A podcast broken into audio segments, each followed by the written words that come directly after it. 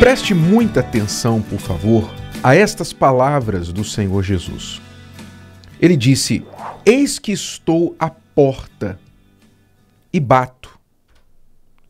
Se alguém ouvir a minha voz e abrir a porta, entrarei em sua casa e com ele cearei e ele comigo.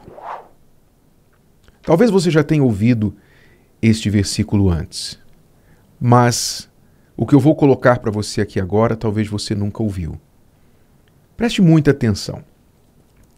Eu me lembro que, na minha infância, eu cresci ao longo dos anos da infância, tendo de muitas vezes minha família receber algumas pessoas, alguns parentes na minha casa, na nossa casa devido a problemas que eles enfrentavam, problemas particulares. Sabe como, como que é? Às vezes você tem lá uma crise na sua família e você tem que correr para a casa dos seus parentes, não é? E isso acontecia muito lá em casa. E a gente recebia, às vezes, parentes que vinham para ficar alguns dias, às vezes algumas semanas. E eu me lembro que, quando isso acontecia, havia uma mistura de sentimentos da minha parte. Era criança. Mas a mistura de sentimentos era assim: poxa, que legal, nós vamos ter aí os filhos do fulano vão vir aí para brincar com a gente e tal. Vamos... Criança, né? Quanto, quanto mais cheia a casa, melhor. Mais bagunça, mais brincadeira, não é? Eu tinha essa sensação. Mas isso durava cinco minutos. a alegria durava cinco minutos, porque logo vinham as consequências ruins, difíceis, não é? Quando você está lá dividindo um espaço apertado, um espaço feito para quatro pessoas, agora tem oito, não é? Então, aí você começa a ter as dificuldades, a fila no banheiro, a comida, quem comeu a minha comida? Fulano comeu o meu pão, tal. Aí começavam aqueles problemas. Então, quando a gente ouvia falar, ó, fulano está vindo aí, a gente falava, ah, não. De novo, a gente sentia, né, como criança, sentia é, que aquilo iria interferir na nossa liberdade, no nosso dia a dia. Então, hoje a gente entende, né? Que bom que a gente pôde, a minha família pôde receber parentes em momentos difíceis. Hoje a gente entende isso, mas na altura eu não entendia. E quando Jesus fala que eis que eu estou à porta e bato, se alguém quer ouvir, a, se alguém ouvir a minha voz e abrir a porta, entrarei em sua casa e com ele cearei e ele comigo. Isso aqui me faz pensar sobre as várias formas que as pessoas creem em Jesus hoje. Há quem creia, creia em Jesus só do outro lado da porta, do lado de fora desde que ele não entre e não interfira. Não venha comer sua comida, não venha sentar sua mesa, não venha arrumar os móveis internos, né, os móveis interiores, desde que ele não venha mexer na sua rotina. Tem muita gente que crê em Jesus assim, do outro lado da porta, não do lado de dentro. Então, há muitas formas de crer em Jesus e hoje em dia parece que cada dia se cria uma nova. Eu vou dizer algumas aqui, por exemplo. Há muitas pessoas que creem em Jesus da forma histórica. E eu quero já reforçar que, segundo a palavra de Deus, só há uma forma de crer em Jesus. Mas o mundo vai criando várias formas. Porque o diabo faz as pessoas pensarem o seguinte: ó, desde que você crê em Jesus, está bem. E não é assim. Não é só, ah, eu creio em Jesus, tá bem. Não. De que forma você crê em Jesus? Porque se você não crê em Deus como diz as Escrituras, então não adianta. Você não pode crer como disse o jornal, como disse a, a vovó. Você tem que crer como dizem as Escrituras. Então, muito cuidado, porque talvez você esteja crendo em Jesus de uma forma que não vai te levar à salvação. Jesus não vai fazer nada por você. Esse Jesus que você crê, talvez, não é o da Bíblia. Não é o verdadeiro. Então, deixa eu começar aqui. Uma forma de crer em Jesus, a forma histórica. A forma histórica é você reconhecer que Jesus existiu, foi um homem bom, um, um bom mestre, ensinou umas coisas assim muito legais, fez até milagres. Olha, acredito até que ele tenha feito milagres. Mas uma pessoa como Napoleão Bonaparte, que viveu lá atrás, né? como Sócrates, o filósofo, filósofo, você acredita num Jesus histórico, uma figura histórica que pouco tem a ver com você hoje. Viveu lá atrás, milhares de anos, li a respeito, mas vida que segue. Essa é uma forma que muita gente crê em Jesus, inclusive de outras religiões. Há forma religiosa também de crer em Jesus. Qual é a forma religiosa? Essa forma, talvez influenciada, por exemplo, por uma imagem de gesso, que supostamente era Jesus, ou simbolizava Jesus, influenciada por uma pintura de Jesus, por um filme de Jesus, por uma religião que apresentou a você um Jesus conforme o gosto daquela religião. E eu era uma dessas pessoas que cria de forma religiosa em Jesus. Eu cria num Jesus pálido, de olhos azuis, que ficava no quadro na parede, ou então era uma imagem fixada no alto da parede da igreja. E esse Jesus era assim, sabe, que nos trazia sensações religiosas. Me fazia fazer o sinal da cruz quando eu passava na frente da igreja, na frente do cemitério e tal. Jesus religioso. Tampouco relevante para mim.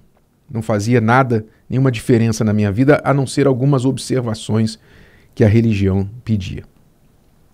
Então, a forma histórica, a forma religiosa, também há a forma de crer em Jesus do jeito que o diabo gosta, ou do jeito que o diabo crê. A Bíblia diz que o diabo também crê em Deus. Está lá escrito: os demônios creem em Deus. E mesmo assim continuam demônios. Como é que é crer em Jesus como o diabo crê? É crer e não fazer nada a respeito.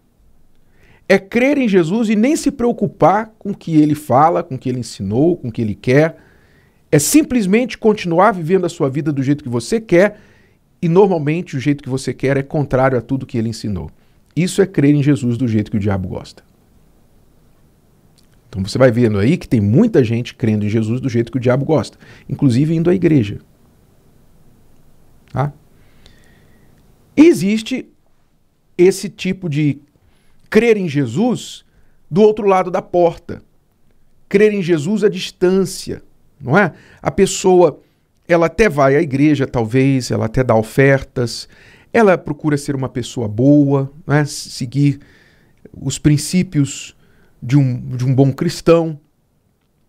Só que no fundo, no fundo, ela não quer muita interferência de Jesus na sua vida. Ela não quer, em outras palavras, abrir a porta da sua vida para o Senhor Jesus. Porque, lembra quando eu falava que a minha família às vezes abria a porta para os parentes?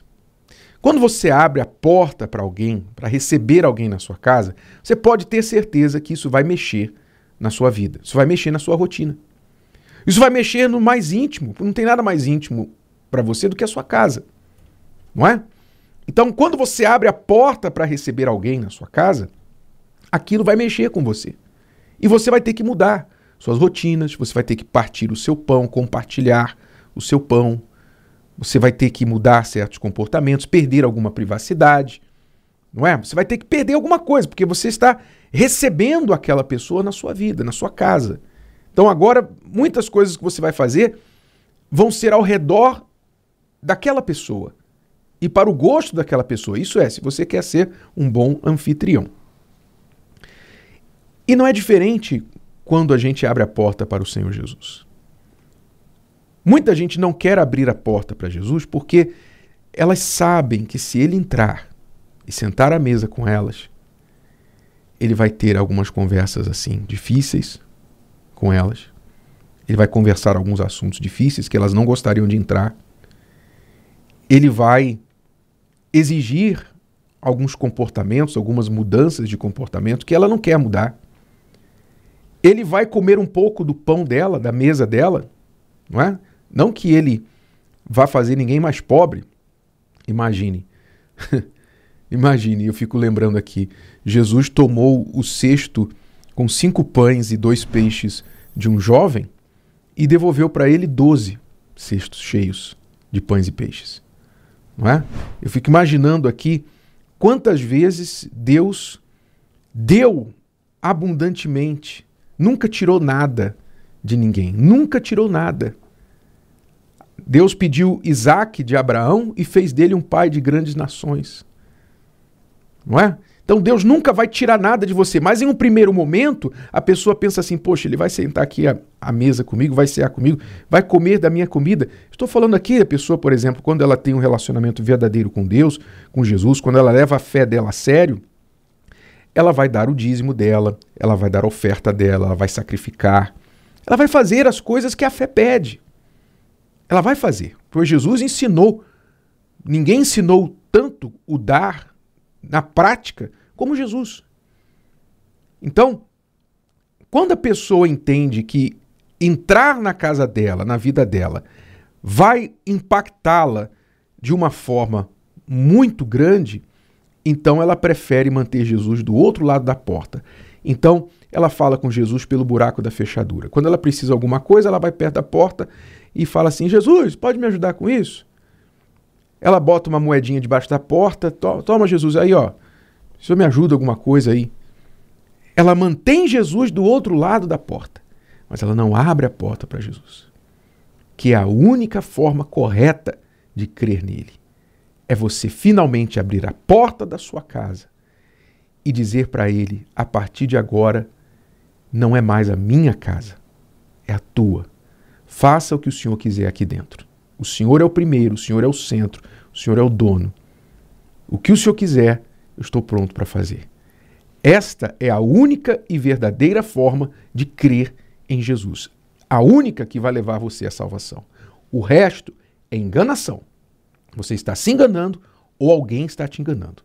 Então desperte, porque a pergunta é: como você crê em Jesus? Como, de fato? E se essa forma vai realmente levar você para onde você pretende ir.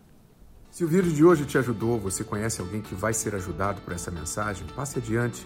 E se você ainda não inscreveu aqui no canal, inscreva-se agora. Até a próxima.